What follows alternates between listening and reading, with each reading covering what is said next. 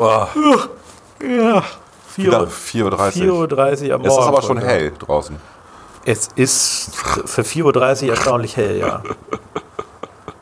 Ja, man merkt sich, aber der Sommer nähert sich, ne? So richtig merken tut das nicht. Was haben wir hier gerade? 900 Grad. 900 Grad? Ja, oder? Nicht? Wir stehen hier vom Backofen. Was? Wir sind bei Volkers Trixie. Backofen kann auf 900 Grad heizen. Aber äh, bevor Wir haben tatsächlich, wir haben tatsächlich äh, 12 Grad heute Morgen und es sollen 20 werden. nicht schlecht. Bevor wir uns jetzt weiter verheizen, Ja, wünschen wir viel Spaß. legen wir los.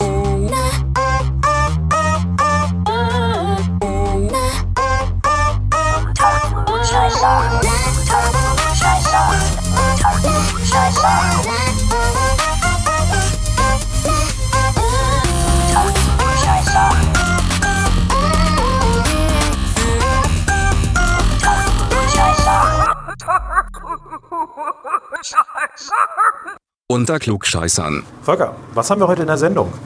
Ach, wir reden über alles Mögliche. Wir reden über Gewerkschaften, wir reden über links und rechts. Wir reden über die Top 6 der Politiker-Zitate. Ja, das schon tun mal wir auch. Ja. Genau. Ähm, da, ich, ich finde, wir sollten irgendwann mal auch eine Top 6 der Schwachsinnsbegriffe machen. Also so Potpourri an, also ich, ich finde so Redewendungen oder Begriffe und Redewendungen, Dieses ein Stück weit. die ich, ries, die ich riesig hasse. Ein Stück weit finde ich noch nicht ganz so schlimm. Ich finde Potpourri, äh, ein bunter Blumenstrauß, Leuchttürme finde ich als Begriff mittlerweile auch so abgenudelt. Also, Furchtbar. Da würde ich, glaube ich, aus dem Kopf zehn Da- Begriffe Da fertig beleidigen wir gerade einige unserer Parteifreunde. ja, aber nee, das, das kann man ja trotzdem nutzen. Man, man muss sich ja auch da der Masse anpassen. Aber ich persönlich finde da viele, viele, äh, wirklich viele Begriffe und, und viele Redewendungen sind mittlerweile so abgenudelt. Ja, sollten wir da würde ich mir mal eine Änderung wünschen. Machen wir vielleicht beim nächsten Mal. machen wir nächstes Mal. Genau. Gut. Was haben, haben wir noch irgendwas Spannendes? Wir starten mit der Pressekonferenz äh, des Senats sozusagen. Also Herr Bovenschulte frisch, ja. immer, macht jetzt immer jeden Mittag um 13 Uhr, wenn der Senat ich glaub, getagt hat. Dienstags und Also immer, wenn der. Senat getagt hat, vorher gibt es eine Pressekonferenz, Nee, danach, ja. äh, weil es dann ja immer um die Lockerung geht oder, oder, oder um die Einschränkung der Freiheitsrechte in Bremen. Und ähm, darüber reden wir kurz am Anfang. Ja. Genau. Super, dann äh, bleibt uns, glaube ich, nichts mehr anderes übrig, als euch viel Spaß zu wünschen. Viel Spaß. Und immer noch, kleiner Hinweis, kleiner Werbehinweis, hier könnte Ihre Werbung stehen. ja, da erzähle ich dir was im Schlussteil zu. Okay, Mit der schicken Werbung. Sie Ihre Sponsorenangebote an klugscheißer.i2dm.de. Sehr richtig. Du kannst das gut. Danke.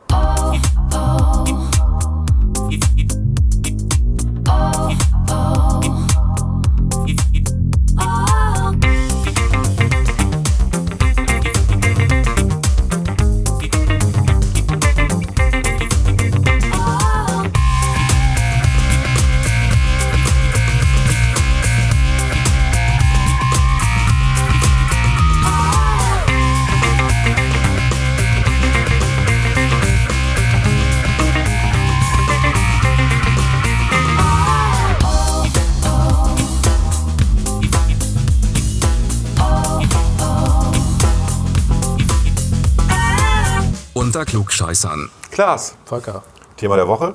Thema der Woche. Du Keine hast dir Ahnung. was ausgedacht. Ich habe äh, vorhin diese Pressekonferenz gesehen, die ja, Von Doc Bovenschulte. der, die ja unser ähm, Bürgermeister zusammen mit äh, seiner Gesundheitsministerin, Frau Bernhard, Senatorin, ja. Senatorin, Ministerin habe ich gesagt, Ja, stimmt, ja, ja, ja, ja. aber du. Wir wollen da ja ganz, äh, Ich denke jetzt groß gerade. Wir wollen jetzt groß. formell ganz korrekt bleiben, damit wir später auch bei der Top 6 nicht in komische Debatten reinkommen. Es ging halt um die, um die weitere Lockerungen ähm, bezüglich der Corona-Krise. Und ich habe das bei ähm, Facebook geguckt. Das wurde vom Weserkurier, meine ich, gestreamt Mhm. irgendwie. Und die Kommentare sind immer lustig. Nee, Radio Bremen war es. Ähm, Buten und Bin. Ja, okay. Die Kommentare glaub, darunter sind lustig irgendwie. Ah, der mit seinem schnarchnasigen Gerede kann ja mal weg. So. Also es war, es war tatsächlich nicht positiv, ähm, sondern die Leute waren eher erzürnt, äh, dass er nicht gleich Tacheles redete Mhm. und sagte, was Sache ist. Und was er halt gut drauf hat, ist, ähm, Zahlen so zu interpretieren, dass sie ihn oder Bremen als Held dastehen lassen, aber die Fakten halt, die es ja auch noch gibt, einfach ignoriert, die werden nicht erwähnt. Gut, das gehört wahrscheinlich dazu zum politischen Macht. Der macht das schon, also der, der ist schon äh, besser als Carsten Sieling. Ja, der ist auf jeden Fall, auf jeden Fall also hat Also er ein besseres Auftreten besser, in der genau, Öffentlichkeit ja. und so, natürlich, völlig klar. Dennoch, man fragt sich schon, warum, es, äh, warum er immer das Intro macht. Es geht ja um Corona. Warum ist dann nicht die Senatorin diejenige, Der welche? Ranghöchste fängt immer an. Ja, der Ranghöchste fängt Nach an. dem Pressesprecher. Ist okay. Geschenkt. Ich fand die Reaktion halt tatsächlich sehr interessant. Also es war jetzt nicht so wohlwollend oder applaudierend. Gut, aber wer guckt sich das an?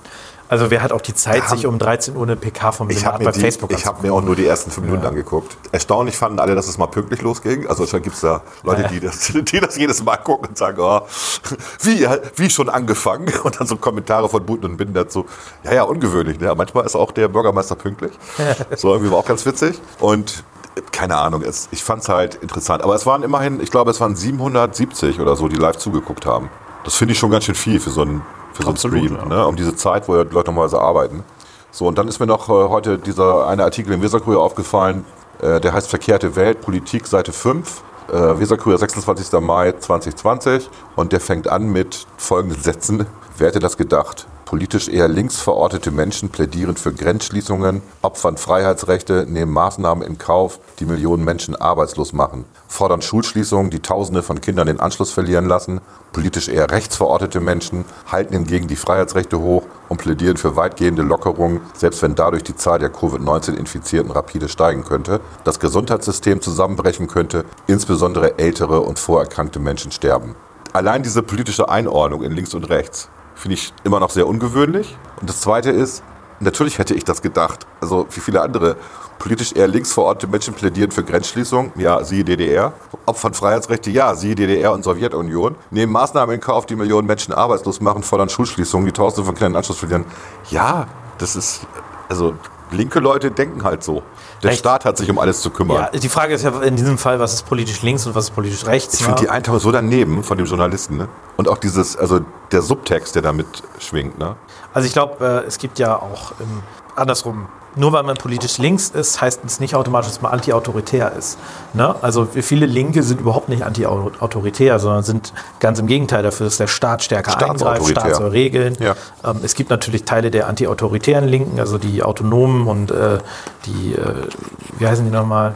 Interventionalistische Linke? Nee, da gibt es noch einen Begriff für, oder da gibt es noch so eine, egal, also die Leute, die quasi äh, den, den, den Staat äh, als solches irgendwie ablehnen und äh, Anarchisten? ja, danke. Fuck, wie kann ich das? äh, Entschuldigung, Shit. Du hast Fuck gesagt. Scheiße. Jetzt hast du auch noch Shit gesagt. Und Sheet. Scheiße. Sheet. Sheet. Sheet ist okay. Sheet ist okay. Wie kann ich diesen Begriff äh, vergessen? Also Anarchismus, Anarchismus gibt es natürlich auch im linken Bereich, aber der Regellinke, sag ich mal so, der sowohl in der Partei die Linke als auch bei den Grünen im linken Teil oder bei der SPD im linken Teil ist, der ist staatsgläubig und nicht staatskritisch. Also der sieht den Staat als Löser von Problemen und damit ist er überhaupt nicht äh, anti-autoritär oder äh, sowas, sondern eher autoritär veranlagt. Linke Diktaturen, die es weltweit gegeben hat, äh, äh, sei es kommunistische oder sozialistische, haben auch nun ganz im Gegenteil also wirklich nicht den Ruf, besonders anti-autoritär zu sein, sondern da ging es ja auch immer um den Umbau des Menschen und äh, der Weiterentwicklung in einen kommunistischen Menschen und das kann, ließ sich ja immer nur mit Zwang erreichen. Das hat ja niemand freiwillig gemacht. Von daher ist das, überrascht mich das ehrlicherweise auch nicht, ähm, dass wir natürlich im, im ganz rechten Bereich in Deutschland, also die AfDler und so weiter, dass wir dort nicht das Bedürfnis haben, wenn die äh, Regierung Merkel vorhanden ist, sage ich mal, ähm, äh, diese auch zu stützen und ihr zu glauben, äh, insbesondere wenn man auch noch glaubt, dass sie von Bill Gates und der New World Order kontrolliert wird und, und, so Und den weiter Reptiloiden. und den Reptiloiden. Das wundert mich auch nicht. Äh, Ich würde aber auch sagen, es gibt ja zum Beispiel die FDPler, also die Liberalen, die also aus meiner Sicht weder links noch besonders rechts sind, also nicht besonders links noch besonders rechts sind. Sicherlich gibt es da auch Ausschläge bei einzelnen Mitgliedern in die eine oder andere Richtung. Dass die insgesamt sehr kritisch sind, hat eben mit liberaler Tradition zu tun. Aber wie gesagt, dass jetzt Linke äh, neuerdings auto, anti-autoritär wären, diese ganzen Alt-68er, die haben sich alle einen Job im Staatsdienst gesucht. Also ich übertreibe jetzt natürlich ein bisschen. Ja, das stimmt. 90 Prozent würde ich auch Einige sagen. von denen, ja. viele von denen Ja. haben sich einen Job beim Staat gesucht, sei es als Lehrer oder irgendwie höherer Beamter, äh, haben sich das Leben ganz bequem gemacht und natürlich ist dann der Staat Problemlöser und nicht äh, derjenige, der ähm, äh, Freiheiten in erster Linie schafft. Ne? Weil Mhm. die Freiheit, die hat man ja schon, indem man feste Staatsknete kassiert, jeden Monat äh, in üppiger Höhe. Ja, gestern gab es noch, bisschen, gestern gab's noch einen schönen Artikel im fies, Weserkurier, immer mehr Bremer Beschäftigte fallen aus der Tarifbindung heraus. Und das geht ja gar nicht und es soll nachreguliert werden. Das heißt, eine Ausweitung der Allgemeinverbindlichkeit von Tarifverträgen. Das ist das wörtliche Zitat. Eine Ausweitung der Allgemeinverbindlichkeit von Tarifverträgen. Ja. Und das hat mich auch ein bisschen irritiert, weil das ist ja ein reines statistisches äh, Modell, was dahinter steht. Wir haben 2015 den bundesweiten Mindestlohn eingeführt und damit die Tarifhoheit, die es ja eigentlich gab, zwischen den einzelnen Parteien unterminiert. Und seit 2017 gilt der Mindestlohn in allen Bereichen, in allen Branchen, selbst dann, wenn ein Tarifvertrag ein niedrigeres Entgelt vorgesehen hatte. Also Politik beschließt ein Mindestlohngesetz, das die Tarifhoheit aushebelt und wundert sich dann, dass es statistisch gesehen weniger Tarifbindung gibt. Ist irgendwie logisch, ne? Und die Lösung dieser selbstgemachten Leiden ist dann eine Ausweitung der Allgemeinverbindlichkeit von Tarifverträgen, also eine weitere Aushebelung der Tarifautonomie. Das kannst du dir eigentlich nicht ausdenken. Das ist wirklich Schwachsinn. Und der Kommentar von dem äh, Linken bei Facebook war dann, ui, ui, ui, dann wäre es ja So fängt gerade... jeder gute Kommentar. Ja. Ui, ui, ui. Dann wäre es ja gerade für die Neoliberalen ein super Erfolg. Warum bloß war die FDP Bremen bei der Einführung des Mindestlohns noch einmal so dagegen? Dann habe ich ihm geantwortet, wegen der Tarifhoheit, Wikipedia hilft, da steht ziemlich genau auch im Detail, warum und so weiter. Aber darum ging es hier nicht, du kleiner Nebelkerzenwerfer. Hier geht es darum, dass natürlich der Anteil der Tarifverträge sinkt, wenn der Mindestlohn über dem Tarif liegt. Dass das ein Grund sein soll, weitere Regulierung zu initiieren, ist nicht nur merkwürdig, sondern sogar unlogisch. Und ein äh, Parteifreund hat auch noch sehr deutlich dazu geschrieben, was das Problem ist und hat auch einen Verweis auf das IFO-Institut, das nachweist, dass der Mindestlohn zu Beschäftigungsabbau geführt hat. Ja, ich glaube, also das Thema Tarifautonomie ist ja eigentlich ein sehr spannendes. Ich habe mich gut erinnert an die Debatte zum Mindestlohn, die ja ähm, vor der Einführung, äh, etwa fünf bis zehn Jahre vorher, Seit 2010 eigentlich, ne, wird darüber diskutiert oder nach, vorher sogar noch. Nein, der wurde recht. doch eingeführt ähm, 2015. 2015, Ja. genau. Und äh, zehn Jahre vorher Okay. waren die Gewerkschaften insgesamt noch alle dagegen. Ähm, und zwar massiv, weil sie eben gesagt haben, Leute, lasst uns da in Ruhe. Wir wollen Tarife abschließen, wir wollen, dass die Leute Mitglied in den Gewerkschaften werden und so weiter. Und eigentlich ist dieses, ähm, dieses, äh, ja, dieses, dieses Rufen nach den Staat auch durch die Gewerkschaften und auch durch äh, die SPD ähm, eigentlich ein Resultat der abnehmenden Stärke der Gewerkschaften Ja. gewesen. Also sie haben irgendwie gerade auch durch die ähm, mangelnde Gewerkschaftsmitgliedschaft in den neuen Bundesländern, aber auch durch äh, die, diese, diese, dieses Idealbild, was in der Sozialdemokratie ja immer noch herrscht, Industriekonzern äh, als äh, Hauptteil der Wirtschaft, sage ich mal so, wo die Leute arbeiten, wo man halt super äh, Tarifverträge auch durchsetzen kann und so weiter. Das gibt es halt in, in immer weniger und in der heutigen Zeit gibt es das ja auch, auch noch immer weniger. Und in vielen kleinen und mittleren Unternehmen, da, da werden die Leute ja trotzdem ordentlich bezahlt, kriegen äh, aber auch keinen Tarifvertrag. Und die Gewerkschaften verlieren natürlich massiv an Stärke, haben auch geringere Einnahmen und äh, haben in diesem Zug äh, auch jetzt immer noch weitere Maßnahmen gefordert, ähm, die sie im Prinzip stärken sollen. Und die SPD hat da teilweise auch deren, deren Job irgendwie gemacht. Aber aus meiner Sicht müssten eigentlich die Gewerkschaften sich stärker an die eigene Nase fassen und mal überlegen, was sie tun können, damit die Leute wieder stärker Gewerkschaftsmitglieder werden und damit die Tarifbindung dann auch steigt. Aber da, da, da, da denken sie gar nicht dran. Die machen ja ihren selben Stiefel seit. Warum, warum protestieren Gewerkschaften immer noch am 1. Mai? Was soll denn der Quatsch? Das interessiert doch keinen Arbeitnehmer mehr da draußen. Das ist doch, also die sind so weit weg vom normalen Arbeitnehmer, die Gewerkschaften. Wenn das richtig Kann ich nicht verstehen. Das richtig Dämliche ist, dass sie sich eigentlich selber mit dem Mindestlohn ins Knie geschossen haben, weil sie den Artikel 9 des Grundgesetzes, also Absatz 3, nicht mehr für sich genutzen konnten, weil sie halt inzwischen so schwach sind. Da heißt es, das Recht zur Wahrung und Förderung der Arbeits- und Wirtschaftsbedingungen, Vereinigungen zu bilden, Gewerkschaften zu bilden, im Endeffekt ist für jedermann und für alle Berufe gewährleistet. Abreden, die dieses Recht einschränken oder zu behindern suchen, sind nichtig. Hierauf gerichtete Maßnahmen sind rechtswidrig. In dem Moment, wo sie aber nicht mehr zu Arbeitskämpfen aufrufen und zu Streiks, sondern in dem Moment, wo sie sagen, der Staat muss das regeln, beweisen sie ihre eigene Überflüssigkeit. Das ist doch, das ist doch fatal gewesen. Naja, also ich sag mal, die, also die Weil Tarifbindung hat soziale. Marktwirtschaft basiert Ja, halt ja, ja. darauf, dass es diese Tarifpartner Genau. gibt. Ne? Die Tarifbindung nimmt weiter ab. Sie wird auch weiter abnehmen, egal was Ja. die da machen. Ja. Ähm, weil die Gewerkschaften sich da nicht weiterentwickeln. So, die, die, ähm, also die Tarifbindung hat abgenommen in den Jahren. Gleichzeitig gab es in einigen Branchen, da braucht man glaube ich nicht drum rumreden, äh, Löhne, gerade auch im Osten, die ni- nicht anständig waren. Ne? Ja, Also, und andersrum in der IT Löhne, die deutlich höher sind als das, was Genau, die. aber es gab, ich, ich, ich, glaube, man darf das Problem da nicht kleinreden. Es gab gerade auch im Mhm. Osten, gab es ähm, vor der Einführung des allgemeinen Mindestlohns einige Löhne, die echt grenzwertig waren, die teilweise auch von Gerichten aufgrund von Sittenwidrigkeit nachträglich geändert wurden und die Unternehmen entsprechend nachzahlen mussten. Das gibt ein paar schwarze Schafe halt. Ne? Mhm. Das ist äh, wie bei den Journalisten, gibt es auch bei den Unternehmern alles, von Staatsmann zu Verbrecher. Ja, die meisten Unternehmer sind aber da äh, sozial und gesellschaftlich Verantwortung, aber trotzdem gibt es halt ein, zwei Idioten, die das dann im Osten gerade auch anders gemacht haben und wirklich dann Löhne um 5 Euro und so gezahlt haben. Das war nicht in Ordnung. Aber was die Gewerkschaften hätten machen müssen, ist ja aktiv dafür zu werben, dass die Leute, die dort arbeiten, Mitglieder von Gewerkschaften werden. Ja? Sich selber stark machen. Was sie stattdessen gemacht haben, ist sich hingesetzt äh, und einfach zugeguckt und dann irgendwann nach dem Staat geschrien. Und äh, das ist halt nachher auch, äh, Gewerkschaft ist nachher irgendwie eine Form von Unternehmen in Anführungszeichen. Du musst halt um deine Mitglieder werben. Du musst denen äh, Angebot machen, warum die da Mitglied sein sollen. Du musst den, den Wasserkopf, äh, sag ich mal, den Überbau, ist glaube ich der bessere Begriff, den musst du ein bisschen kleiner halten. Ja?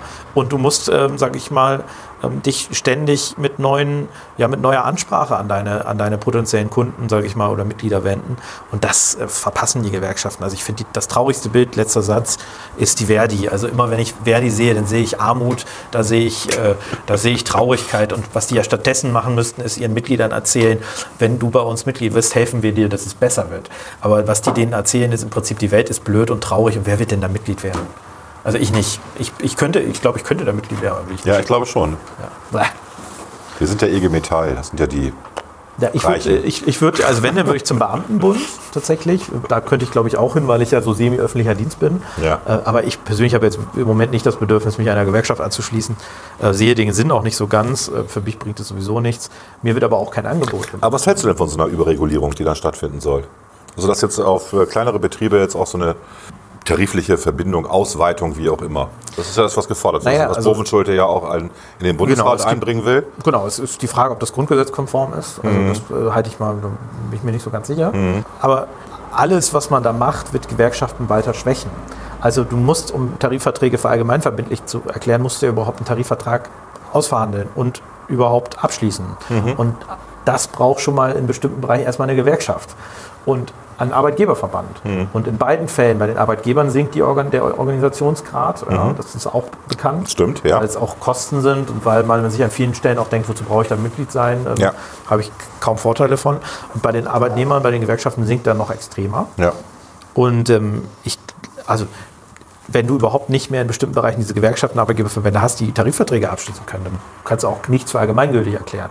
Also daran wird das schon scheitern. Ähm, du hast ja jetzt auch in einigen Bereichen ähm, Schwierigkeiten gehabt, Tarifverträge abzuschließen. Im Gastrobereich zum Beispiel war das sehr zäh und die wollten da entsprechend auch Recht ändern, damit äh, in Zukunft im Prinzip die Arbeitnehmer einseitig Tarifverträge einfach abschließen können.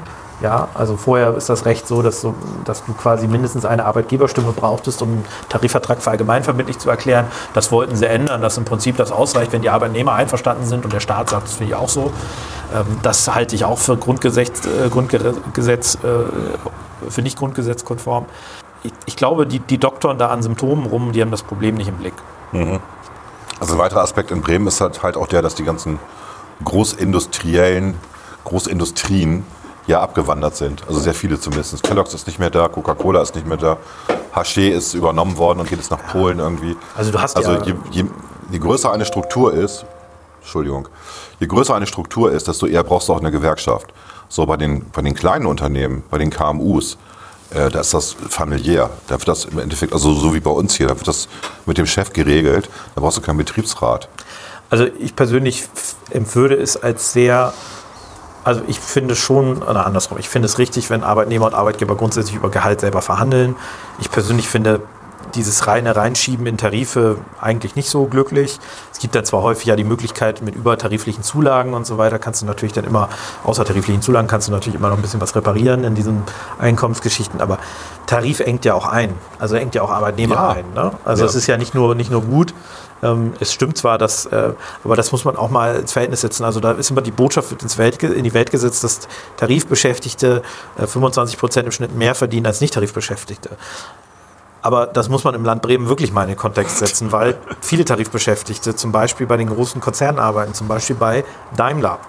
Und ich weiß nicht, ob alle es wissen, aber wer bei Daimler am Band steht, verdient einen Arsch voll Geld. Oder die Tarifbeschäftigten arbeiten im Hafen als Van-Carrier-Fahrer und so weiter.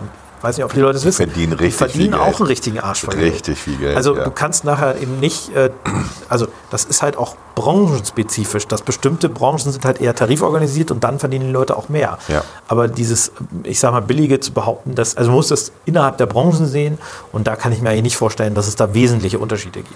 Ja, und dann müsste halt auch wieder mehr Neuansiedlungen in Bremen schaffen. Wenn wir größere Unternehmen wieder nach Bremen kriegen, haben wir auch eine größere Tarifbindung logischerweise, weil Großunternehmen tariftreu sind. Ja, ich glaube, dass Bremen eigentlich besser damit fährt, wenn es mehr kleine Unternehmen hat. Ich sehe das auch so. Gerade jetzt, auch jetzt in der Krise. Also die kleinen Genau. Unternehmen kriegen das gewuppt, große Unternehmen. Ja, die Gefahr ist immer, wenn, eins, wenn dann eins dieser großen Unternehmen, sei es Daimler mit Mhm. 15.000 Beschäftigten, dann äh, ins Wanken rutscht. Denn ich weiß nicht, wie viele Bremer da arbeiten bei den 15.000, vielleicht 5.000. Ja, Ja, mehr würde ich sagen. Ne? ja, sind ja viele Niedersachsen auch, ne? also ganz viele, die da Okay. arbeiten. Echt so viele Ja, ja, klar. Naja, Zwei Drittel? Ich, ich weiß nicht, wie viele. Also, es sind viele. Ich sage nur, es sind viele. Okay. Ich weiß nicht, wie viele. Aber ich würde schon schätzen, das sind ja äh, viele auch, die dann Familie haben und so weiter. Mhm. Die haben dann ein Haus. Irgendwie, ich kenne ein paar, die wohnen um Rotenburg rum. Äh, in Wittorf zum Beispiel kenne ich einen, der da. Die fahren jeden Morgen nach Bremen Ja, rein. klar. Okay. Naja, du musst ja überlegen, wenn du da gutes Geld verdienst. Bei Ja, ich weiß, ich weiß, was sie kriegen. Das ist nicht Genau, schlecht. aber du ja. kannst ein Haus in Bremen kriegst du davon nicht so schnell. Aber wenn du das Geld. Hängt vom Stadtteil ab. Ja, aber du willst ja auch nicht, ne? Du willst ja auch Kinder dann haben und so weiter, dann willst du vielleicht nicht in Grüppelingen dein Haus da haben. Und äh, in, in Oh, den das macht Gröbelingen nicht schlecht. Dann gibt es wunderschöne Ecken. auf, in den Dörfern äh, und in den Kleinstädten. Schwachhausen ist ganz, also da gibt es ganz schlimme Ecken. Ja, in den Dörfern und Kleinstädten drumherum kannst du halt mit dem Geld deutlich mehr machen. Deine Kinder gehen auf bessere Schulen auch automatisch, weil die niedersächsischen Schulen halt schon besser sind als die Bremer. Das ist Schulen. leider so, ja. Ja, da braucht man sich auch nichts vormachen. Also der Anreiz, als gut verdienter Daimler-Facharbeiter in Bremen zu wohnen, ist jetzt nicht so riesig. Nee, nee, ich gebe dir da recht. Naja. Auf jeden Fall, es gibt ja ein paar Gewerkschaften, wenn ich das weiß, die kriegen ihre Mitglieder ganz gut organisiert. Vielleicht das nochmal als Schluss. Äh, Ich, äh, Cockpits ist so eine, die Pilotenvereinigung, da sind ja die ganzen Gutverdiener drin, wenn man mal ganz ehrlich Das ist so eine sehr kleine Gewerkschaft. Genau, als ne? Pilot äh, verdient man ja wirklich ganz ausreichendes Geld, zumindest bisher. Nach Corona werden wir mal gucken. Äh, die Wie viele UFOs, über die, sind, also ja. die, die Flugbegleiter, also das, das Personal in, in der Kabine organisiert sich ganz gut. Das Personal bei den Bahnen, äh, die, die Lokführergewerkschaft, die, wie heißen die nochmal? Ja, ist egal. Die Ja. haben sich ganz gut organisiert gekriegt. Also der Trend, ähm, weil eben auch da eine Marktlücke ist im gewerkschaftlichen Bereich Die Nischengewerkschaften. die Nischengewerkschaften, Ja. der Trend ist da, das hat man per Gesetzweg auch versucht zu reduzieren, Mhm. indem man quasi äh, den kleinen Gewerkschaften ein bisschen Spielraum genommen hat, auch eigene Tarifverträge abzuschließen. Aber eigentlich ist dieser Trend zur Nischengewerkschaft ist da, weil dort natürlich die ganz großen Gewerkschaften, die da vorher aktiv waren, äh, die haben den Blick dafür verloren, die sind sich selber genug. Äh, Und äh, ich erlebe da wirklich ganz wenig Gewerkschaften, die irgendwie ein bisschen Flexibilität zeigen, die ein bisschen äh, auf ihre Mitglieder zugehen, die wirklich gute Angebote machen, die auch aus diesem Linkstrott rauskommen, ja, also die nicht gleichzeitig Politik machen wollen. Nicht, warum demonstrieren Gewerkschaften am 1. Mai? Was soll der Quatsch? Das ist, also sorry. Das reicht jetzt auch. Seid doch mal modern, hört damit auf. Demonstriert nicht am 1. Mai. Macht irgendeine coole Veranstaltung für Bildung oder macht irgendwie ein Werbeding. Aber warum demonstrieren? Für was, gegen was? Keine Ahnung. Da geht doch kein normales Gewerkschaftsmitglied mit. Das sind doch nicht alles Linke, die bei einer Gewerkschaft Mitglied sind. Macht doch auch mal den Normalos ein Angebot. Gutes Schlusswort. Ja.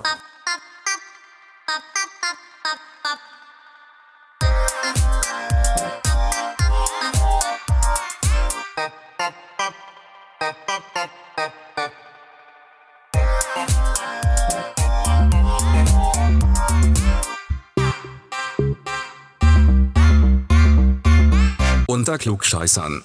The top six. The top six. The top six. Wir präsentieren stolz die Top 6. Klaas, wir haben eine tolle Top 6 heute. Endlich wieder eine Top 6. Die hast du dir ja ausgedacht. Nee, du hast sie dir. Ich dachte jetzt. Das Spiel spielen wir immer, ne? Wir tun Mhm. immer so, als hätte sich der andere diese tolle, damit es Lob gibt und dann kann man eigentlich sagen, ne? Ja. Aber nein, du hast diese tolle äh, Kategorie ausgedacht und zwar die Top 6 der, Politikersprüche. der Politikersprüche. Wobei wir auch wirklich nur Männer nehmen. Politikersprüche. oh, lustigerweise habe ich tatsächlich nur Männer, ja. Ja. Nee, nein, ich habe eine Frau. Okay. Politikerinnen, na Moment, PolitikerInnen-Sprüche. Innen. Genau, so muss man das ja aussprechen. Genau. Wie ich jetzt bei Anne Will gelernt habe, Ja, ganz- ganz als, sie den, äh, als sie den Vorsitzenden des Bundes der SteuerzahlerInnen vorgestellt hat und der guckte ein bisschen pikiert. Ach, das wussten Sie auch noch nicht, ne? Dass sie jetzt. Nee, ist ja auch ein Eigenname von daher. ja, Ähm, aber egal. Ich fühle mich auch gar nicht dafür aus. Von mir soll Anne Will so sprechen, wie sie will. Ist mir egal. ja, passt ja. Gut. Gut.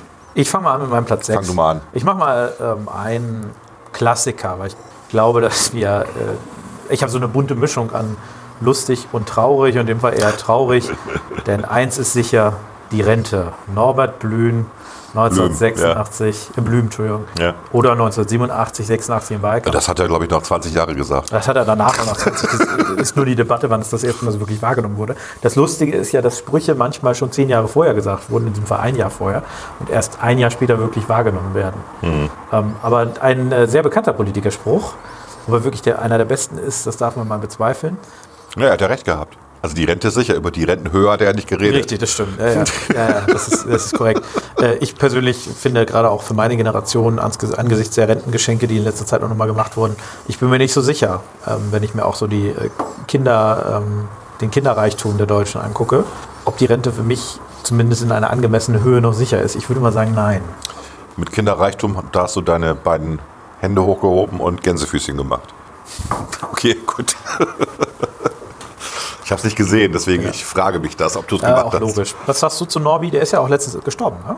Ja, der war schon ein lustiger Vogel. Ja, also unser, unser Und er war, und er war, und er war ein Sozialpolitiker in der CDU, der auch gut hätte in der SPD wirken können tatsächlich. Der war schon okay. So mit diesem Spruch, die Rente ist sicher. Ja, hat er sich im Kopf und Kragen geredet, hat ihm aber keiner so richtig übel genommen, ganz ehrlich. Ja, Waren ja auch damals noch andere Zeiten. Ne? ja damals gab es, glaube ich, noch 75 Prozent ähm, des letzten Nettolohns als Rente. Damals haben die Leute auch noch Ja? Ja, Wenig, weniger verdient. mehr Kinder, beziehungsweise das hat, sich, hat äh, noch nicht so durchgeschlagen, die, ähm, das Problem mit Die den- Antibabypille, aber es war ja absehbar. Ne? Es war ja spätestens seit 1965 absehbar, dass das nicht mehr hinhaut. Das stimmt. mit diesem Generationenvertrag. Gut, Dann Platz sechs. Mache ich mal weiter. Ja, der ähm, Chef der Linkspartei, Oskar Lafontaine. Damals war er aber noch nicht Chef der Linkspartei. Das war nämlich 1982, da war er noch schon in der SPD. Ja. Und da hat er, als sich äh, Helmut Schmidt für den Ausbau ähm, der Verteidigungsmaßnahmen Deutschlands eingesetzt hat im Rahmen der NATO, äh, da ging es um die Pershing 2 Aufrüstung und so, hat er folgenden Satz von sich gegeben. Helmut Schmidt spricht weiter von Pflichtgefühl, Berechenbarkeit, Machbarkeit, Standhaftigkeit. Das sind Sekundärtugenden. Ganz präzise gesagt, damit kann man auch ein KZ betreiben. Ui, ui, ui, ui, ui, ui, ui, ui. Genau. Also inzwischen wissen wir, sowas macht man nicht, solche komischen Vergleiche. Genau. Hätte man damals auch Früher schon waren die noch ein können. bisschen relaxter, was sowas angeht. Äh, ne? 82 aber eigentlich auch nicht mehr. Ne? Das ist schon, das ist schon heftig. Ich finde es sehr, sehr heftig, ganz grundsätzlich. ja. Aber Weil es es ist ja auch ein Parteifreund von ihm. Ja, genau. Ein So geht man Genosse, nebeneinander um. Ne? Ja, aber Oskar war ja schon immer ein bisschen der war schon immer irgendwie Quergeist. streng riechend, glaube ich, auch irgendwie. Ist das so? Keine Ahnung. Stellst du dir den so vor? ja, der hat, ich glaube, der, dir hat so so, ich glaub, der hat so feuchte Hände, wenn man dem so einen- den Hand gibt und der riecht auch ein bisschen. Okay. Ich versuche mir sowas nicht vorzustellen. Okay, Interessant. Ähm, das ist wahrscheinlich volle Einbildung von mir. Ich müsste meine Schwester mal fragen, die hat ihn mal persönlich kennengelernt. Okay. Ähm, Platz 5 bei mir. Gut, das ist ein Zitat, was tatsächlich jemandem und auch sehr Bekannten in den Mund gelegt worden ist, ist aber nicht belegt tatsächlich. Ne? Es ist dieser berühmte Satz, sehr geehrte Damen und Herren, liebe Neger. Du holst aber hier aus den Vollen, ne? Du schöpfst aus den Vollen. Ich hatte, ich hatte ein bisschen mehr Zeit als du, das vorzubereiten, Ja, ja, ja, ich gebe das zu. stimmt. Aber ich finde, äh, es gibt ja tatsächlich eine, ähm, eine Schallplatte mit Lübkes Reden. ja, der ehemalige Bundespräsident. Ne? Ehemaliger Bundespräsident, genau. Einer der weniger Bekannten. Ja, und äh, da ist dieser Satz auch drauf. Die Frage ist halt, äh, wann hat er das gesagt? Also In welchem Kontext? der damalige Bundespräsident Heinrich Lübke soll bei einem Staatsbesuch in Liberia eine Rede mit diesen Worten begonnen haben. Ähm, es steht fest, jeder kennt dieses Zitat. Die meisten hätten es Lübke auch zugetraut. Hier steht aber in der Referenz, Belege dafür gibt es nicht. Das wundert mich, weil es gab von Pardon damals tatsächlich eine Schallplatte zu kaufen mit den besten Lübke-Reden. So eine Single. Ja gut, die Frage ist, ob, ob er es auf diesem Staatsempfang da gesagt Genau. hat, äh, beziehungsweise auf der Reise gesagt hat. Ne? Egal, ob- egal wo er es gesagt Ja, hat. ja. Also, Naja, es macht schon mal noch einen Unterschied, ob da auch wirklich. Du meinst, er war in Aachen auf dem Karneval hat Ja, gesagt? zum Beispiel, ja. Okay, gut. also. Macht schon, finde ich, einen kleinen Gut. Unterschied in der Gut. Verachtenswert. Er hat aber auch, als er in ähm, Madagaskar war, ähm, in der Hauptstadt äh, Tananarife, da hat er dann hinterher gesagt, ähm, die Leute müssen ja auch mal lernen, dass sie sauber werden bezüglich des Landes. Ja, der hat halt immer so das gesagt, was er gerade gedacht hat. Und er hat nicht tief gedacht. Ja, äh, es war ja das Gerücht, äh, beziehungsweise das wurde später verbreitet, dass er wohl auch schon während seiner Amtszeit ein bisschen dement wurde. Ja. Oder äh, was auch immer da aus dieser Richtung. Ne? Ähm, und dass er wohl nicht mehr so ganz im Vollbesitz seiner geistigen Kräfte Aber jetzt mal andersrum, es ist erstaunlich, dass er Deutschland nicht, so, nicht mehr geschadet hat. Ja gut, man hatte ja früher noch nicht überall Kameras und Mikrofone. Noch kein Internet. Keine. Okay. Äh, ich mache mal weiter mit meinem Platz 5 und dachte, ein FDP-Politiker muss auch vorkommen. Oh. Ich würde in Berlin zum Trinker werden, vielleicht auch zum Hurenbock. Bekannte der FDP-Politiker Wolfgang Kubicki freimütig. Es gäbe nämlich in der Hauptstadt, und dann Zitat, einen enormen Frauenüberschuss. Äh, letzteres weiß ich gar nicht, ob das stimmt. Die Frage, die ich mir dann stelle und du dir wahrscheinlich auch, weil das hat er ja natürlich gesagt, bevor er äh, jetzt nochmal für ein Bundestagsmandat, er ist ja Vizepräsident des Bundestages, nach Berlin gegangen ist. Was sagt denn jetzt seine Frau dazu? Exakt, lass uns den mal anrufen. Ich glaube aber, er hat das mal irgendwann äh, bei Markus Lanz wurde auch Er hat ist er darauf angesprochen, in irgendeiner Talkshow. Und da hat er irgendwie sowas gesagt, dass seine Frau auch, ja, Ja. Man, manchmal holt einen halt die Vergangenheit. Man sollte sowas nicht sagen. Ne? Gut. Mein Platz 4 ähm, von einem berühmten britischen Staatsmann, vielleicht dem berühmtesten britischen Staatsmann, Winston Churchill. Winston Churchill. Dem Kapitalismus wohnt ein Laster inne, die ungleiche Verteilung der Güter. Dem Sozialismus hingegen wohnt eine Tugend inne, die gleichmäßige Verteilung des Elends. Ja, das ist so treffend formuliert. Ja. Wie nur was, ja. Winston Churchill, ich, äh, äh, ich weiß nicht, ich habe ja mal, glaube ich, erzählt, dass äh, ich empfehle, The Crown zu gucken. Und The Crown behandelt ja auch, weil das eben der, äh, auch in der Anfangszeit von ähm, Queen Elizabeth II. spielt, äh, behandelt das auch die Regierungszeit von Winston Churchill, gerade auch die erste und der Wechsel damals zum äh, ersten Labour-Premierminister und äh, auch die, er wurde ja auch, glaube ich, vorher, also ich bin da kein Experte für britische Geschichte, wurde ja auch aus seiner eigenen Partei vorher äh, ersetzt von, von äh, einem jüngeren Kandidaten, hatte ja zwischendurch die Wahl verloren, gegen den Labour-Typen dann wieder gewonnen. Egal, aber ein ganz großer britischer Staatsmann und da wird er auch ganz gut beleuchtet in dieser Serie. Also ganz interessant. Äh, Und, ähm, Wer stellt ihn da? Sieht der, dem wenigstens ähnlich? Ja, ja, also ich finde, Okay. die haben eine ganz gute Ähnlichkeit. Ich muss das auch mal gucken, glaube ich. Genau. Du bist dran. Ja, ich bin dran mit ähm, einem sehr langen Zitat, was ich, da ich keinen bayerischen Dialekt kann, ich habe da echt Probleme mit. Also das ist die berühmte Transrapid-Rede 2002 vom bayerischen Ex-Ministerpräsidenten Edmund Stoiber. Wenn Sie vom Hauptbahnhof in München mit 10 Minuten, ohne dass Sie am Flughafen noch einchecken müssen, dann starten. Sie im Grund genommen am Flughafen, am, am Hauptbahnhof in München starten Sie Ihren Flug. 10 Minuten. Schauen Sie sich mal die großen Flughäfen an. Wenn Sie in Heathrow in London oder sonst wo, meine Charles de Gaulle in äh, Frankreich oder in, äh, in Rom, wenn Sie sich mal die Entfernungen ansehen, wenn Sie Frankfurt sich ansehen, dann werden Sie feststellen, dass 10 Minuten Sie jederzeit locker in Frankfurt brauchen, um Ihr Geld zu finden. Wenn Sie vom Flug äh, Hauptbahnhof starten, Sie steigen in den Hauptbahnhof ein, Sie fahren mit dem Transrapid in 10 Minuten an den Flughafen, in, an den Flughafen Franz Josef Strauß, dann starten Sie praktisch hier am Hauptbahnhof in München. Ja, also man, wenn man genau hinguckt, weiß man, was er sagen will. Was wollte er Und wenn man sagen? das in so einem, äh, ich sag mal, hochdeutschen Dialekt hört, ähm, wie er von dir gerade kommt, dann weiß man auch noch etwas stärker, was er sagen will. Wenn man das im Original hört, dann äh, ist das ein bisschen schwieriger herauszufinden, was er eigentlich so genau sagen will. Es klang für mich damals so, als wenn er sagen wollte, man ist schneller am Flughafen als sonst irgendwo. Aber das kann ja nicht stimmen. Er wollte, glaube ich, ich glaube, man damals war geplant, dass man schon in, ähm, in, äh, am Hauptbahnhof in München sein Gepäck einchecken kann und eincheckt, dann mit dem Transrapid zum Flughafen fährt, da in zehn Minuten da ist Ja. und dann quasi direkt sich äh, durch die Sicherheit ins Gate aufmachen kann. Ja, Gates haben die ja keine in München. Die haben ja nur ein Gate. Weil in Frankfurt sucht man ja 10 Minuten. Ja, ja, gut, Gates haben sie auch, die haben immer noch ein Satellitenterminal. Ich weiß das. Ja. Aber Aber ein guter, also äh, Ham, äh, Hamburg, sag ich schon, München ist wirklich einer der besten Flughäfen, finde ich. Also der ist sauber, modern, viele Sitzgelegenheiten, also top auch Wasserspender und sowas. Da kann man wirklich nicht meckern. Gut, also der wäre ja fast Kanzler geworden, darf man auch nicht vergessen. Ne? Das Er war hätte ja- es verdient gehabt, der war wäre ja- wahrscheinlich auch gar nicht so schlecht gewesen. Das wär, war ja sehr knapp irgendwie. Und äh, mein Platz 3 ist aber auch nochmal Edmund Stoiber, weil der hat einfach so viele Sprüche von sich gegeben. Ich weiß, dass der aus dem Zusammenhang gerissen ist, aber der ist einfach so gut, weil er sagt, ich weiß, was es bedeutet, Mutter von drei kleinen Kindern zu sein. Und ja, es war sicherlich ein Versprecher, aber und er hätte es mal richtig darstellen müssen, aber der Satz ist einfach brillant. okay, gut. Auf Platz, äh, auf Platz 3 hatte ich erst überlegt, ob ich Konrad, äh, äh, Konrad sag ich schon, ob ich Helmut Kohl mit den blühenden Landschaften nehme. Ja, der ist aber ausgelutscht. Ja, ne? ich, ich habe. Dann lieber die Autobahn, die Datenautobahn war auch lustig. Äh, nee, ich habe ähm, Okay. äh, von einem, auch einem bayerischen Ministerpräsidenten, nämlich äh, Herrn äh, Günter Beckstein, ein äh, Okay. Franke, wenn ich das richtig in Erinnerung War er nicht mal habe. sogar Innenminister? Beckstein war vorher Innenminister in Bayern Genau. und ist dann äh, Ministerpräsident Genau, geworden ja. in Bayern. Ja.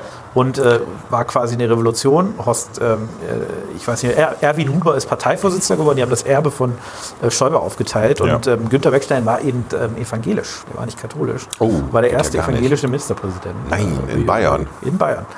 Die Franken sind da ja auch, glaube ich, so eine Art ähm, äh, exotische Spezies. Der hat bei einer Bierzeltkundgebung sich über die Promillegrenze beim Autofahren folgendermaßen geäußert. Es ist nicht das Problem, wenn einer eine Maß trinkt oder wenn ein, er ein paar Stunden da ist, auch zwei. Eine anständige Maß werden wir nicht auf den Index stellen. Und äh, wer kurz überlegt und äh, zusammenrechnet, kommt bei einer Maß definitiv schon relativ schnell an die Promillegrenze und bei zwei Maß aber sowas von. Und Maß ist wie viel ein Liter? äh, genau, Okay, da bist du locker über 0,5 auf jeden Fall. Also über 0,3 Vielleicht hat er das Fall. damals gesagt, als noch die Grenze 0,8 war. nee, nee, nee, das ist nicht so lange her. Das Okay. gab's damals, gab es das schon einen Skandal. Okay. Weil auch klar war, dass das rechnerisch, also selbst bei Alkis äh, schwierig wird, die wieder unter 0,5 zu drücken. Bei, Ja. Gerade auch bei zwei Maß. Zwei Maß ist schon heftig, Weil ja. also du musst ja überlegen, du brauchst pro Das Stunde ist ja auch Starkbier, was du da, was sie da servieren, Nee, das das Oktoberfest. Das hat einen höheren Ja, Alkoholgehalt nee, als. also 5,6 oder sowas. ja, das ist, das meine ich. Aber damals, also man baut ja als Mann, baut man äh, zwischen 0,1 und 0,2 ab, in der Regel deutlich mehr als 0,1 Pro Stunde. pro Stunde, genau. Diese 0,1-Grenze ist quasi festgesetzt worden, weil das das absolute Minimum ist. Und wenn man dann nachher zurückrechnet, weil du, wird das Blut ja später abgenommen und dann rechnet man ja noch zurück, dann will man das ja nicht zu deinem Nachteil machen. Deswegen nimmt man dann nur 0,1 äh, als absolutes Minimum. Die meisten Menschen, gerade auch wenn du mal öfter einen Wein oder so trinkst, die bauen deutlich schneller Alkohol ab. Also eher so 0,1. Die meisten Männer, bei den Frauen dauert es länger. Bei Frauen dauert es länger, aber die bauen auch mindestens 0,1 ab. Das vielleicht noch zum Hintergrund, wenn man rechnen will. Ich habe äh, auf Platz 2 eine Frau, nämlich äh, auch eine britische Staatsfrau par excellence, Frau Margaret Thatcher. Thatcher. Genau. Und sie sagte, Socialist governments traditionally do make a financial mess. They always run out of other people's money.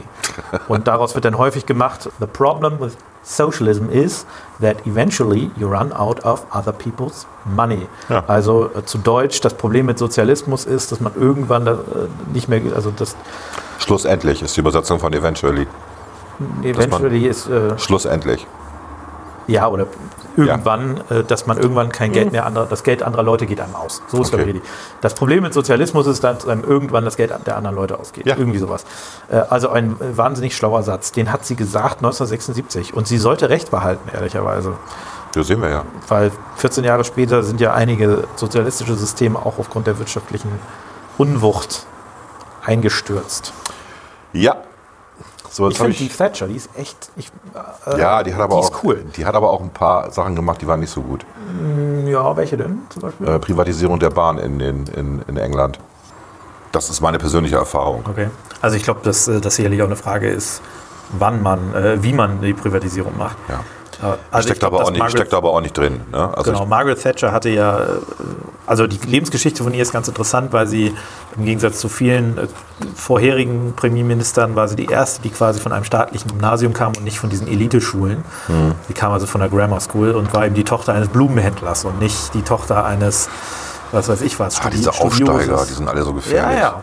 Und sie hat äh, das Land damals komplett umgekrempelt, was äh, für Großbritannien sehr notwendig war. Ja, für die ne? war das gut, klar. Die waren damals. noch in, im Wirken des Old Empires und die äh, waren in den 50ern Stand im Vergleich genau, zu Deutschland. Da hat sie echt, Ja. ähm, da hat Das sie ist echt gemacht. Das ist natürlich, ich sag mal, Bahnprivatisierung in Großbritannien ist auf jeden Fall, also die Bahn in Großbritannien ist sowieso scheiße, war vorher schon nicht geil. Das hat so ein bisschen was damit zu tun, dass die nie sich ein äh, Hoch, äh, also ein Schnellzugnetzwerk angeschafft haben. Die haben ganz viele Strecken, wo die Züge gar nicht auch schnell fahren können. Das heißt, es ist auch zur Verbindung.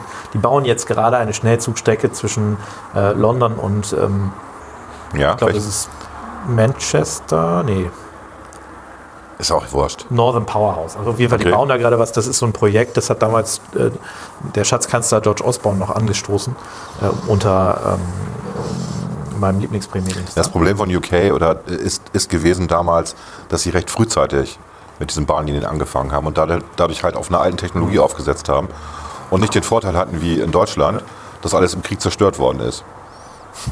Deswegen sind sie bei dem alten System geblieben. Also der Vorteil des Krieges war ja im Endeffekt für Deutschland, auch wenn es jetzt fatal war, was äh, Menschenleben anging und andere Sachen, dass man alles neu aufbauen konnte. Aber ich habe diese, diese, diese Züge geliebt, weißt du, du sitzt in einem Abteil. Aber können wir mal Und- fairerweise sagen, ich lese hier gerade, ähm, Ja. wann wurde dann äh, das privatisiert? Also ich habe hier ein Datum, da bin ich mir relativ sicher, dass Margaret Thatcher dort nicht mehr regiert hat, oder? 1997? Der hat sie auf jeden Fall nicht mehr regiert. Ich glaube, sie hat bis 1990 regiert, oder? Also ich, ich lese das mal hier. In 94, 95 erfolgte die Aufteilung von British Rail in Infrastruktur, Unterhaltungs, Rottmaterial, bla bla bla. Diese wurden 1996 und 97 privatisiert. Ähm, bla bla bla. Die Privatisierung erwies sich als ein teilweise Erfolg, da die Passagierzahlen in Folge stark angestiegen und heute über dem Niveau der späten 50er Jahre liegen. Andererseits stiegen die Preise stark und liegen heute über dem Niveau anderer Länder wie Deutschland, Spanien oder Frankreich. Auch lässt sich diese Passagierzahl insgesamt beobachten, also auch bei staatlichen Systemen. Aber 97 äh, war, glaube ich, nicht mehr Margaret Nee, Thatcher. nein, Da Quatsch. war John Major oder war es schon Tony Blair? Könnte Blair gewesen sein schon, ne? Blair war Kumpel von Schröder, das passt von der Zeit her. Ja, also Blair war kurz vor Schröder. ja, ja, eben. Das, ist- das war entweder John Major. Nee, dann oder- war es Blair tatsächlich. Okay. Also zur Ehrenrettung. Mhm. Da John Major wird das gewesen sein. Wahrscheinlich. 96, 97 John, John Major. Tony Blair ist ab 2. Mai 97. Wahrscheinlich wurde es schon vorher angestoßen. Okay. Ähm, aber äh, Wahrscheinlich hat sie das Gesetz schon. Thatcher war ja bis 1990. Genau. Ja.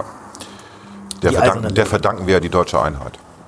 Ja, Ja, sie war die, die am meisten sich geziert hat. Genau. Damals. Der hat, also wir verdanken die eher George Bush Senior, sagen wir mal so. Aber Der sie dann überredet hat, ja. genau. Aber sie, äh, Sie hatte Angst vor einem wieder erstarkten Deutschland in der Mitte Europas. gut, das äh, war vielleicht auch keine völlig unbegründete Angst an sich. Ne? Also Und dann hat ihr aber, Gott sei Dank. dann hat ihr aber Präsident Bush erklärt, dass Deutschland an diesen Kosten 100 Jahre zu knabbern hat. Es gab ja diesen CIA-Bericht dazu, was die Wiedervereinigung Deutschland kostet. Und man kann sagen, CIA hat sich geirrt. es ging schneller. Es ging ein bisschen schneller, aber wir knabbern da immer noch dran. Wir klammern immer noch ein bisschen dran, aber es ging schon deutlich schneller. 30 Jahre. Ja. Naja, gut. Na gut, das war auf jeden Fall. Ich, ich bin eine Feminist quasi. Also ich habe hier eine Frau. Du nicht. Schäm dich. Ja, Frauen, Männer sind das nicht. Überkommen der Gibt es alte nicht von Werte. Angela Merkel irgendwie einen coolen Spruch? Sagt man das denn überhaupt noch Frauen und Männer? Du willst das, du willst das Sternchen Cis-Frauen. haben? Du hast keinen Cis-Frauen. Achso, ich habe keine cis Aber gibt es nicht von Angela Merkel irgendeinen coolen Spruch, den wir gleich nochmal irgendwie erwähnen können? Den kannst du ja als Honorable Mention noch bringen. Ich habe auf meinem Platz zwei Konrad Adenauer. Es sind aber, es ist aber nicht ein Zitat, es sind natürlich drei. Also Adenauer, wer das nicht weiß, der erste Bundeskanzler der Bundesrepublik. Und der hat 1949 gesagt, im Dezember 1949, in der Öffentlichkeit muss ein für alle Mal klargestellt werden, dass ich prinzipiell gegen eine Wiederaufrüstung der Bundesrepublik Deutschland und damit auch gegen die Errichtung einer neuen deutschen Wehrmacht bin. Halbes Jahr später, 1950, eine Aufstellung von militärischen Streitkräften in Deutschland wünschen wir nicht. Wir haben genug vom Krieg. Vier Jahre später, die deutsche Wiederbewaffnung ist der erste Schritt zur Abrüstung. ja, Hat er nicht auch gesagt, was interessiert mich mein Geschwätz? Richtig. Oder wird ihm zugeschrieben, ne? das hat, er, das hat er gesagt. Er hat dann auch in dem Sinne gesagt, ähm, niemand kann mich daran hindern, jeden Tag weiser zu werden. Und hat er recht mit. Das ist ja das, was Politiker heutzutage vergessen. Natürlich kannst du bei neuen Erkenntnissen deine Meinung ändern. Stehen zu bleiben ist, ist, ist dämlich. Ja, es wird ja nicht gutiert vom Wähler, das weiß ich, wenn du deine Position änderst. Aber es wäre eigentlich vernünftig, ne, bei neuen Erkenntnissen die Position ändern zu dürfen, ohne dass jetzt alle sagen, "Hä, was hast du denn gestern Ja, das gesagt? war ja auch damals eine andere Zeit. Also 1950 war die Bundesrepublik ein Jahr alt, da war es andere Probleme. Ja. Ähm, da ging ja so langsam aber sicher die Wirtschaft wieder, wieder los ne, mit der Währungsreform, die ja auch noch nicht so lange vorher stattgefunden hat. Ähm, also ein völlig anderes Themenfeld. 54 war natürlich Deutschland auch aufgrund der Wirtschaft, des relativ guten wirtschaftlichen Erfolgs bis dato ähm, und war natürlich wieder anders aufgestellt. Es gab ja auch zuerst ähm, die Debatte über eine europäische Armee. Ne? Deutschland und Frankreich wollten sich da ja zusammentun. Die Franzosen haben das ja im Prinzip abgelehnt, wenn ich das richtig in Erinnerung habe. Und erst dann ging es nachher um die, die Bundeswehr. Gut, machst du jetzt deinen Platz 1? Ja, ich dachte, ich schieb mal was von, von Angela Merkel. Okay. Nee, du bist dran, aber ich schieb mal eben was von Angela Merkel Okay. rein. Äh, Sie sagte irgendwie, sie hatte Russland kritisiert ähm, wegen der Menschenrechtspolitik. Ähm, und dann sagte sie zu Präsident äh, Putin, äh, wenn ich da immer gleich eingeschnappt wäre, könnte ich keine drei Tage Bundeskanzlerin sein. Äh, und verwies auf die Kritik an ihrer Person. Äh, Also äh, Angela Merkel, sie hat letztens auch im Bundestag, das fand ich auch ganz lustig, da hatte irgendwie Alice Weile, Weide, das ist irgendwie die Fraktionsvorsitzende der AfD, ähm, hatte in ihrem Redebeitrag in einer Debatte zur Lage der Nation irgendwie, also zur ne, Regierungserklärung hatte sie irgendwie die, sich an ihre eigene Spendenaffäre, die AfD hatte ja da eine Spendenaffäre abgearbeitet. Ja. Dann kam Angela Merkel ganz trocken ans Mikrofon und sagte, es ist immer gut zu sehen, welche Probleme vereinigen die wirklichen Probleme des Landes sind. Und hat natürlich damit schön ausgeteilt. Also ich finde, die hat manchmal einen gewissen Witz und Humor. Ja, sehr trocken. Genau, man traut ihr das, das Ding, sie lebt ja auch davon, dass man ihr das eigentlich nicht zutraut. Ja, ja. Gut, dann mache ich meinen Platz 1 als erstes, ja? Und dann du. Du hattest dann Platz 2 tatsächlich eben. Das war Frau Thatcher, oder was? Genau. Okay, gut. Und du musst jetzt deinen Platz einmachen. Mache ich meinen Platz 1. Ich wundere mich, weil du hast ja angefangen, aber okay. Helmut Schmidt. Doppelpunkt, Zitat. Journalisten sind insgesamt wie Politiker, sie reichen vom Staatsmann bis zum Verbrecher. Ich finde, das ist ein gutes Zitat. Das ist ein Zitat äh, aus seiner äh, Amtsperiode ähm, und er hat das gerne ausgeteilt. Ne? Er hatte ja auch den Spitznamen Schmidt-Schnauze. Den hat er sich selber gegeben, als er angefangen hat, Politik zu machen, dass er der Mann der schnellen Schnauze ist. Und, ähm, aber ja, also bei Journalisten reden wir ja von der vierten Gewalt im Staat. Und ähm, Höchst umstritten, diese, diese Einteilung. Ne? höchst umstritten. Ja, ja. Aber wir sehen ja gerade, dass, wir haben das auch bei der Flüchtlingsdebatte gesehen, wie Medien Politiker treiben. Und das passiert Ja, gerade auch wieder. Also Und umso mehr ist diese Einteilung in vierte Gewalt höchster, höchster umstritten, wenn es eine Steigerung von höchst gibt. höchstens, Höchster, höchster. okay, das können wir gleich mal, äh, das kannst du mir gleich mal erklären, warum das umstritten ist. Mach ich. Okay. Ja. von deinem Platz 1. Ich mache meinen Platz 1. Mein Platz 1 ist ein Satz, den ich schon häufiger mal in diesem Podcast missbraucht habe. Und zwar sagte der geschätzte Bundespräsident, den ich tatsächlich durchaus schätze, Frank-Walter Steinmeier, äh, einen Satz in einer Rede oder in seiner Rede zu den Einheitsfeiern 2017 war das, glaube ich, wenn ich das richtig recherchiert habe, wir müssen uns ehrlich machen. Und dann äh, sagte, äh, ich glaube, irgendjemand sagte dann in der, in der Glocke, in der Glocke sage ich schon, in einer Glosse, Entschuldigung, wir müssen uns ehrlich machen, ähm, fragte dann irgendwie so ein bisschen, ach ja, ähm, wir müssen ehrlich sein, Fragezeichen. Ich finde diesen Satz einfach wahnsinnig bescheuert. Ja, er hätte auch sagen können, wir müssen uns ein Stück weit ehrlich machen. Nein, nein, das ist, noch, das ist ja noch schlimmer. Das ist ja noch mehr Floskel. Ja. Aber warum, also die Tatsache, dass man sagt, wir müssen uns ehrlich machen, suggeriert ja, dass man A nicht ehrlich ist und B, das durch einen ganz besonderen Akt, der aufwendig wäre, tun könnte. Ähm, warum sagt er nicht einfach, wir müssen ehrlich sein? Ne? Ganz bescheuerter Begriff. Das kommt aus dem Englischen, deswegen, das Machen. Ne? Das ist so mit, äh, es macht Sinn. Nee, das kommt da nicht her. Also in dem Nee? Fall nicht. Ehrlich machen ist ja keine, es gibt keine englische Übersetzung. Im, Im Englischen würde man sagen, we have to be honest with ourselves oder sowas. Wir müssen ehrlich Ja. sein. Im Deutschen würde man auch sagen, wir müssten ehrlich sein.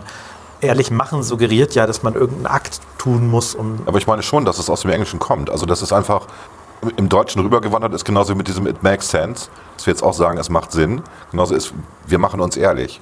Das ist irgendwie, das ist so ein, so ein Quatschsatz. Ich, ich glaube nicht, dass das in dem Fall aus dem Englischen Na gut, kommt. okay. Ich glaube, das ist einfach. Das ist Das ist einfach so es ist halt entstanden. bequemer zu sagen, wir müssen uns ehrlich machen, weil das so eine Aufforderung zu einer Handlung an uns alle ist, als zu sagen, wir müssen ehrlich sein, weil das ja noch stärker suggeriert, dass die Leute vielleicht sich bescheißen. Ne? Also wir müssen uns ehrlich machen, ist so nach dem Motto, wir wissen jetzt alle, wir haben uns äh, da vielleicht nicht ganz ehrlich verhalten, lassen Sie uns doch jetzt ehrlich machen. Während wir müssen ehrlich sein, so ein bisschen nach dem Motto, warum habt ihr denn gelogen? Aber die Bedeutung ist doch dieselbe. Wir müssen uns, Genau. wir müssen ehrlich zueinander sein. Das ist dasselbe wie, wir müssen uns ehrlich machen. Ich, ich finde auf jeden Fall diesen, wir müssen uns ehrlich machen, finde ich ganz schlimm. Also finde ich ein ganz schlimmer Satz. Und warum schätzt du den nochmal, den Herrn Steinmeier? weil ich ihn ansonsten eigentlich relativ nüchtern. Ich, ich, ich finde, er ist ein Bundespräsident, der nüchtern ist, der ähm, zu den richtigen Ich Zeiten will hoffen, die, dass er nüchtern ist. die richtigen Dinge sagt in der Regel. Äh, jeder kann ja mal so einen Ausrutscher haben. Und der, ich sag mal, nicht, nicht besonders, äh, also der sich sehr zurückhält irgendwie. Ich mag das. Das, das finde ich auch. So ein bisschen dieses Hanseatische. Genau. Das, das hat er. Und ich finde es gut, dass er damals ähm, die SPD auch in die Pflicht genommen hat bei den. Äh, ja, das finde ich auch gut tatsächlich. Und ich, ich halte ihn dafür sehr glaubwürdig insgesamt. Und er nimmt auch diese Überparteilichkeit, die nimmt er sehr gut an.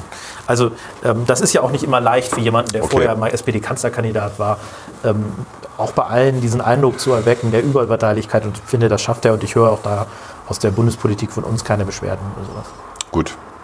So, jetzt wollten wir nochmal erklären, warum äh, die Medien nicht die vierte Gewalt sind. Naja, weil, also das ist relativ simpel. Die, äh, die drei Staatsgewalten, wie wir sie aus dem Grundgesetz kennen, wie sie dort festgelegt sind, haben Verfassungsrang und sind vom Volk legitimiert. Ja, also alle drei Gewalten, sowohl die Exekutive als auch die Judikative als auch die Legislative. Ja, der Bundestag wird vom Volk gewählt, der Bundestag wählt die Bundesregierung, die Landesregierungen werden über die Landesparlamente vom Volk gewählt, wählen Ja. zusammen mit dem Bundestag. Ne, also Bundesrat besteht aus den Landesregierungen, mit dem Bundestag wählen die Verfassungsrichter abwechselnd, sogar mit Zweidrittelmehrheit. Also ist die Judikative, die Richter werden von Richter- und Wahlausschüssen in der Regel benannt. Ich habe das alles verstanden. Genau. Und der Warum, Presse, warum kann es keine vierte Gewalt geben, die nicht gewählt worden ist? Weil du damit den, äh, also du würdest damit so, oder du suggerierst damit, wie gesagt, ich sage ja nur umstritten, ich sage nicht, dass man, dass es falsch ist, du suggerierst damit, dass diesen drei Verfassungs, ähm, mit Verfassungsrang ausgestalteten Gewalten, die alle demokratische Legitimation haben, dass quasi jede einzelne dieser Gewalt gleichgestellt sei mit dieser vierten Gewalt. Ne? Weil du, es gibt drei Gewalten, die alle nebeneinander stehen, ganz grundsätzlich, und sagst, jetzt gibt es noch eine vierte, die aber keinerlei demokratische Legitimation hat, dann würdest du sie aufwerten gegenüber den Gewalten, die tatsächlich demokratische Legitimation Nö, ich würde das haben. sauber trennen. Diese drei Gewalten, von denen du gesprochen hast, sind die sogenannten staatlichen Gewalten. So steht es auch im Grundgesetz drin. Das sind staatliche Gewalten. Ne? Würde des Naja, Menschen so ist unantastbar.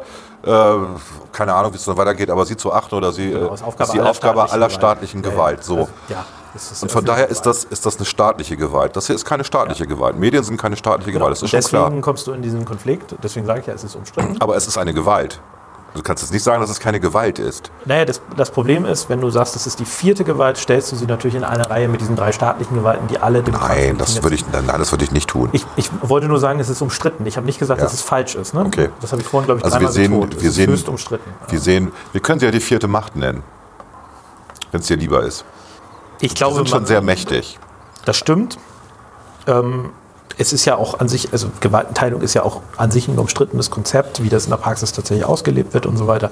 Es gibt ja durchaus auch gute Gründe, warum man an der einen oder anderen Stelle mal zweifeln kann, ob die Gewaltenteilung so ähm, durchgezogen wird, wie das vielleicht äh, in vielen theoretischen Konzepten, gerade liberaler Denke, auch vorgesehen ist. Ne? Also warum kann ein Mitglied der Bundesregierung gleichzeitig Mitglied des Bundestages sein? Ne? Da ist ja zumindest eine Vermischung von Exekutive und Judikative, äh, von Legislative und Exekutive ähm, sehr stark gegeben. Das sind aber politikwissenschaftliche Diskussionen. Ne? Deswegen habe ich nur gesagt, es ist höchst umstritten. Klugscheißer. Ja, dafür bin ich da. Damit enden wir das jetzt hier. Das Okay. ist, äh, wir machen uns jetzt ehrlich und machen Schluss.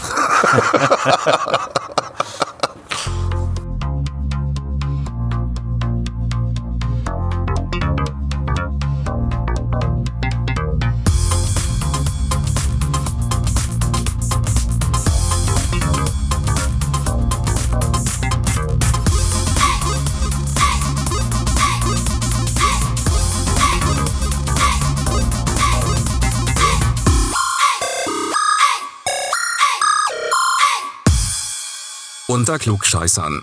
Volker. also wir haben tatsächlich einen Anruf bekommen. Was? Klaas. Wegen Werbung. Jetzt sind wir ja schon am Schluss und jetzt redest du schon über Werbung. Ja. Entschuldigung, aber das, ähm, also ich habe heute Mittag um die Mittagszeit Ja. rum einen Anruf bekommen Okay, von einem Finanzunternehmen in Bremen, okay, welches? die Darf tatsächlich, nee, reden wir jetzt nicht drüber, die tatsächlich Interesse hat, die aber wissen möchte, wie groß denn die Reichweite ist. Und da habe ich auch gesagt, das ist schwierig, weil wir haben die Zahlen halt nicht so. Wir machen Mikroinfluencing in Ja, ja, genau. Fall Auch, ja. Äh, der, der interessante äh, Gesprächsverlauf war so, ja, so fünf, fünf bis zehn Sekunden ein bisschen Werbung machen für das Produkt. Und dann braucht man aber auch nochmal 30 Sekunden, um die rechtlichen Hinweise vorzulesen. In dem Moment, wo man Werbung für ein Ah, okay. Finanzprodukt Jetzt, macht, Äh, weiß ich, worum es geht. ne? Ja. genau, muss man, muss man sehr lange noch hinterher erklären, dass das alles unverbindlich ist. Und Weißt du, was wir machen? Wir machen das äh, getarnt, das ist ja der heiße Scheiß, den auch Bento, diese coole, Ja. hippe Jugendseite von Ja. äh, Spiegel macht. Wir machen das getarnt als redaktionellen Hinweis. oh, Wir machen das irgendwie. ähm, als Influencer sozusagen.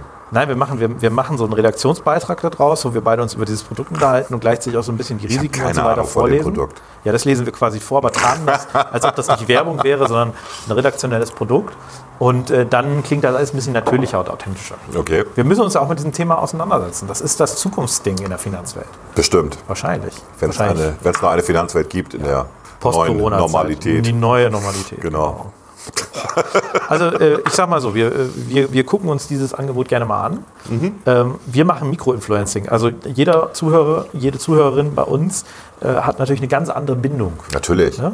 Also wir können nicht die Millionen liefern, aber wir können natürlich vielleicht äh, 30, 40 hochattraktive Kunden bieten. Ich, nehm, ich stelle uns, alle unsere Zuhörer sind bestimmt total attraktiv, oder? Absolut. Ja. Also die, die ich kenne, auf jeden Fall. ja. Und schlau, gebildet, Das auch. also wir bieten ein tolles Publikum, wo wir Ihre Produkte, sehr geehrter Herr Werbepartner, sehr geehrte Frau Werbepartnerin, in angemessener Weise präsentieren können. Wir schrecken auch nicht vor illegalen Ich finde es gerade mega, mega peinlich und ich habe hier gerade ganz viel Fremdschämen, dass hier einer neben mir sitzt, der ohne jedes Skrupel hier gerade Akquise betreibt. Okay, Warum ist das peinlich? Ich finde Wir das machen das für unsere Merchandise. Ja, wir machen wir das ja machen nicht, um das- uns zu bereichern. wir machen das aber Das auch. ist im Prinzip für einen guten Zweck. Eigentlich mache ich den Kram ja, weil es mir Spaß macht. Eben. Ne? Wenn wir da Werbung machen müssen, ich weiß nicht, ob es mir dann Nein, wir machen ja die Werbung, wir machen die Werbung, die ist cool Gut. dann. Wir Wir sprechen die selber ein. Wir können die auch besser als der, der Ja, ja, ja, ja, ja, das ist auch der, Wir brauchen da der keine komischen Plan. Schauspieler für. Nein, nein, der Plan ist auch tatsächlich so, dass wir den Clip machen. Das habe ich auch gesagt. Also Okay, dann ja, machen wir es selber. Ne? So. Ja, ja, ja, selbstverständlich. Okay, gut. Das äh, hippe, coole Tool werden wir dann. Was hatten wir noch? Zweites Thema war doch irgendwie, haben wir da nicht gestern drüber telefoniert? Nachdem wir diesen tollen Landesfachausschuss Wirtschaft hatten, Ja, der war sehr gut. wo ich diese super Idee hatte, wie kriegen wir wieder Publikum ins Weserstadion rein? Wir reißen einfach die Osttribüne ab. Ich wäre ja anderer äh, Meinung, ich würde dieses ganze Weserstadion einfach abreißen. Wir reißen das ganze Weserstadion ab und machen Park and Ride. Ja, wir machen da so einen Gladiatorenplatz oder sowas. Das ist ja dann ein großes Feld, da könnte man ja auch irgendwie. Ja, aber auf mehreren Ebenen. Also die Autos dürfen dann hochfahren. Im Auto ist man ja sicher vor Corona. Das stimmt, ja. Und äh, dann hupt man halt, wenn die eigene Mannschaft nach vorne spielt oder so. Und äh, ist doch ganz cool, oder? Autokino-Fußball. Quasi Autokino-Fußball, genau. Oder wir, äh, wir machen im Weserstadion, kriegt jeder, der da reinläuft, kriegt so einen, hier so einen, so einen, so einen runden Ball. So Plastikbubble. Plastikbubble und muss dann äh, die Tribüne, denn so hält man dann auch den Abstand. Ne? Ja. Also da gibt es unterschiedliche Vorstellungen, wie man es machen Da kann. kannst du aber auch nicht so lange gut Spielt grölen. Werder nicht irgendwie äh, Äh, morgen. morgen? Morgen spielt Werder. Oder? Ja, ja. Oder was heute? Heute ist Werder. Heute ist Dienstag. Ich glaube, Davon heute. dürfen wir sagen, dass heute Dienstag ist. Ja, heute ist Dienstag und ich glaube, heute spielt Werder. Ja, heute spielt Werder gegen Borussia genau. Werder spielt ja quasi jeden Tag gerade jetzt. Ja, mal gucken, weil die ja so viele Ob sie Nachholspiele den haben. glücklichen Sieg vom letzten Mal äh, noch äh, wiederholen können. Ja, das war ja, das war ja ein Versehen. Also komm. Ja, ich, Es, musste ja auch noch, es gab ja noch einen Ausgleich und dann musste ja per, per Videobeweis belegt werden, dass das kein Ausgleich Das habe ich aber war. gesehen. Ich habe das äh, geguckt und habe das Hochspannendes. Das Spiel. ist 8 zu 2, ja, ja. Und haben Hab sie, jetzt, geärgert. haben sie jetzt gewonnen, weil sie besser waren? Ja. Sie hatten auch viel Pech in der Saison. Von daher ist das Ausgleich Gucken wir mal, wie es weitergeht. Wir wollen den Werder-Fans nicht zu viel Hoffnung Nein, es ist, die schaffen das schon. Die schaffen das. Die schaffen das. Ja. Wir schaffen das. Ja. Wie würde Angela Merkel sagen, äh, Florian Kohlfeld hat mein, größt, mein vollstes Vertrauen. Oh, das heißt aber, dass er dann bald nicht mehr Trainer ist.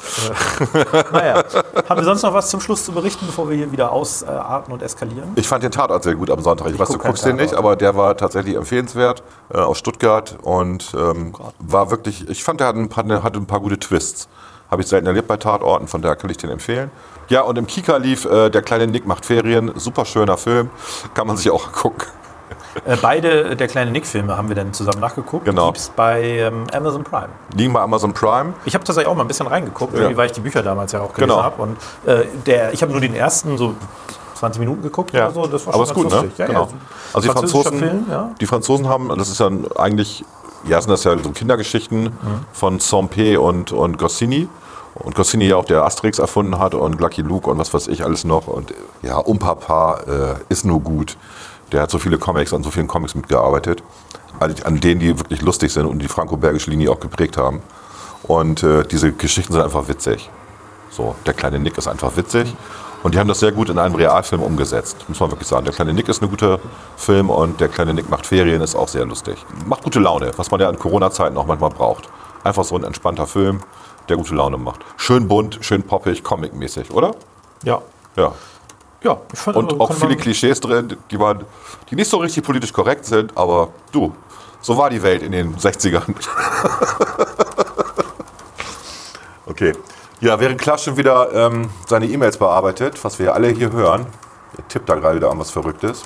Ich musste kurz äh, auf etwas Dienstliches antworten, was eine gewisse Dringlichkeit hat. Oh. Da bitte ich um Verzeihung. Ja, du nutzt die Zeit auch noch für dienstliche Sachen. Naja, aber man, es gibt ja manchmal auch Dinge, die dann reinkommen. Alles gut. Ja, ich äh, freue mich, dass wir gleich was essen gehen. Als Genau. Premiere. Äh, Wir gehen jetzt was essen. genau, wir wir, haben, äh, wir haben Masken dabei natürlich. Ne? ja, klar. Ja, ja. Und, Ich habe diese Zirkusmaske da, von damals. Ja, und äh, wir werden dann auch äh, mal berichten beim nächsten Mal, wie das ist. Ich war heute schon in der Markthalle Mittagessen geholt. Ja, gut, das ist ja eine Halle. Das ist ja relativ Ja, aber da musstest du auch so ein Formular ausfüllen und so. Ah? Obwohl ich nur zum Mitnehmen genommen habe. Kann ich auch verstehen, die wissen ja nicht, wer, wer Ja, ja. mitnimmt und wer bleibt und so weiter. Das ist, glaube ich, auch behördlich so auferlegt. Ähm, das war im Prinzip komplizierter als die, die Tage davor, wo man das einfach immer nur rausholen konnte.